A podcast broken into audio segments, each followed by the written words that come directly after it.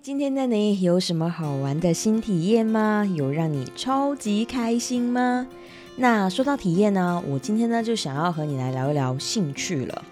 前几天呢，我有见了一位朋友，他说他觉得时间过得好慢哦，每天都是打卡上班、下班，然后回家。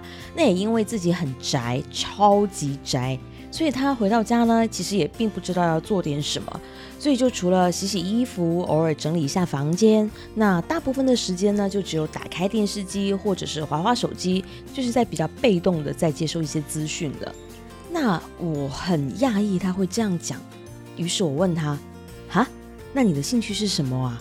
没想到这一下就轮到他一脸惊讶了。哈，兴趣吗？哎，我不知道哎。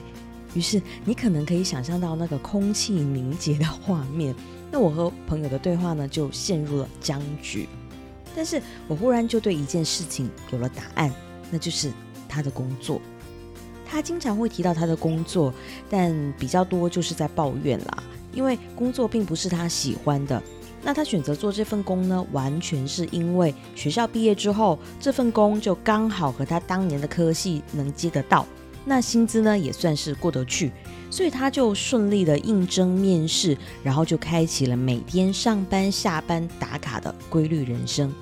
所以也就是说，哪怕这份工他做的并不开心，也没有动力，他呢也还是不会离开这个舒适圈，因为他并不知道如果自己要换工的话，还能换去什么样的工作，他不知道自己还能做些什么，这个就是问题的关键了。兴趣和工作是怎样相互影响的呢？进而他们又是如何影响你的一生的呢？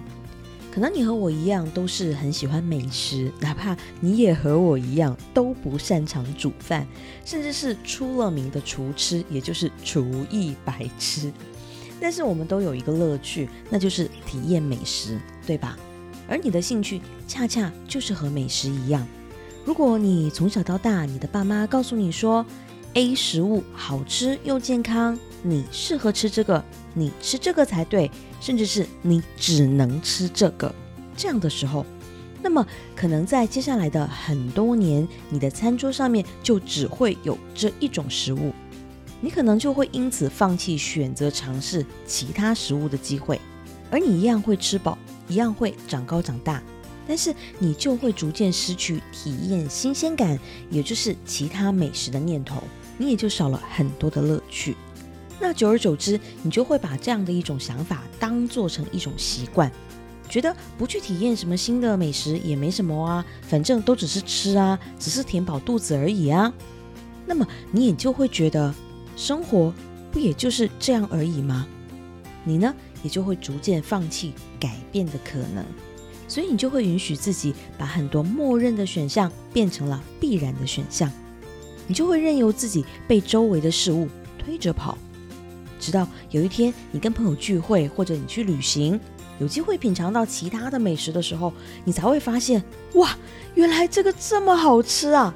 原来你的餐桌上面可以不只是那个默认的食物，你还可以有其他的美味选择，而且你还会吃到更加开心。这个时候，你才会明白到，原来你是可以体验到吃不同东西的乐趣的啊！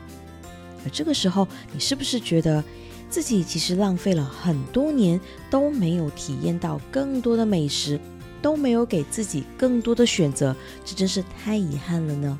而兴趣也是一样，当你不断的收紧自己可以尝试的机会，哪怕就是因为懒得动这个天下无敌的理由。让自己少看了一本书，少看了一场电影，少参加了一次聚会，少体验了一次旅行，少品尝了一顿美味大餐，你都会少了一次让兴趣找上你的好机会。因为啊，兴趣的发现是需要你的主动体验才会有的，而只有你自己给自己机会来体验更多的东西，你才会发现你的兴趣是在哪里。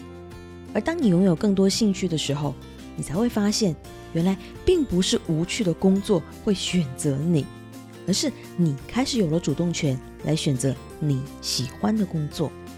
因为这个世界上各行各业的工作实在太多了，而只有你透过你更加多元的兴趣，才能进一步的发现你喜欢怎样的工作，适合怎样的工作，那你才能在人生大部分都需要工作的这个时间里面，感受到好玩、有趣，你才会享受这份工作，而不只是养家糊口、按月领薪的被动状况而已啊。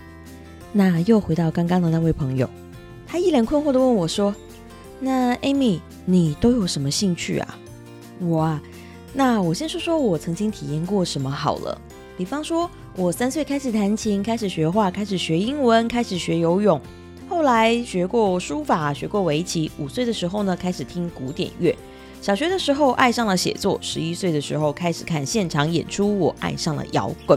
之后爱上旅行。那在大学的时候，我疯狂的迷恋做现场演出的计划跟台前幕后的现场执行。同时呢，我还开始做慈善组织，成为慈善演出的主办方。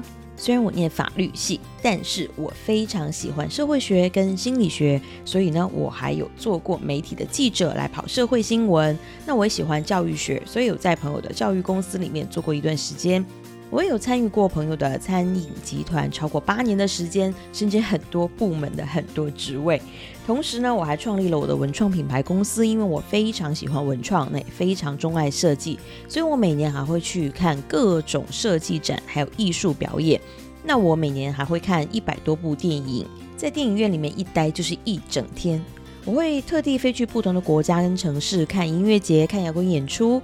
我喜欢摄影，也喜欢制作影片。我喜欢讲话，喜欢分享，所以我在十几年前就开始我的第一集 podcast。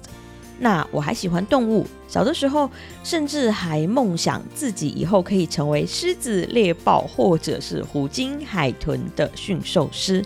那我也很喜欢历史，所以我一度以为自己会成为考古学家。那我喜欢射击，我很喜欢开车，也非常擅长开车。也打算进军改装车。那我的下一个目标呢，就是要成为赛车手。我呢，现在还很喜欢骑马，打算以后会经营马场。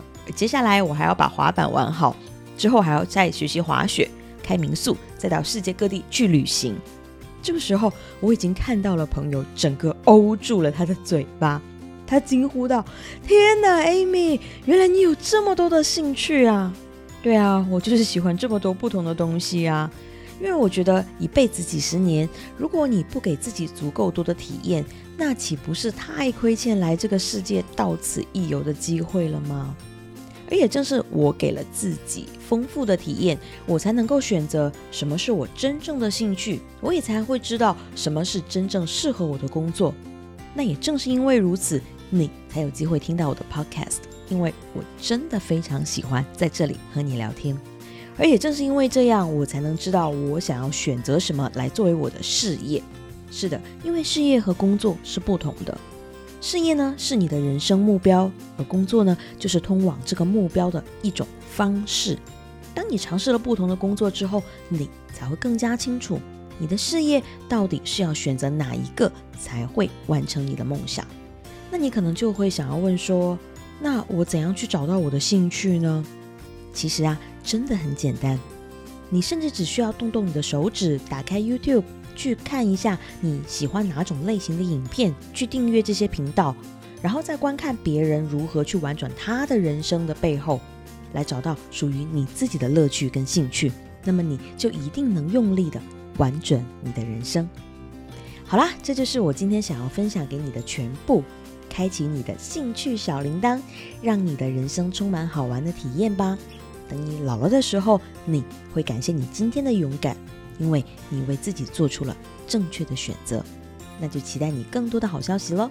那如果你有更多的想法想要和我分享交流的话，也非常欢迎你传 email 给我，coach at amyrocksocial dot com，期待你的来信哦。女人动起来，我们明天见。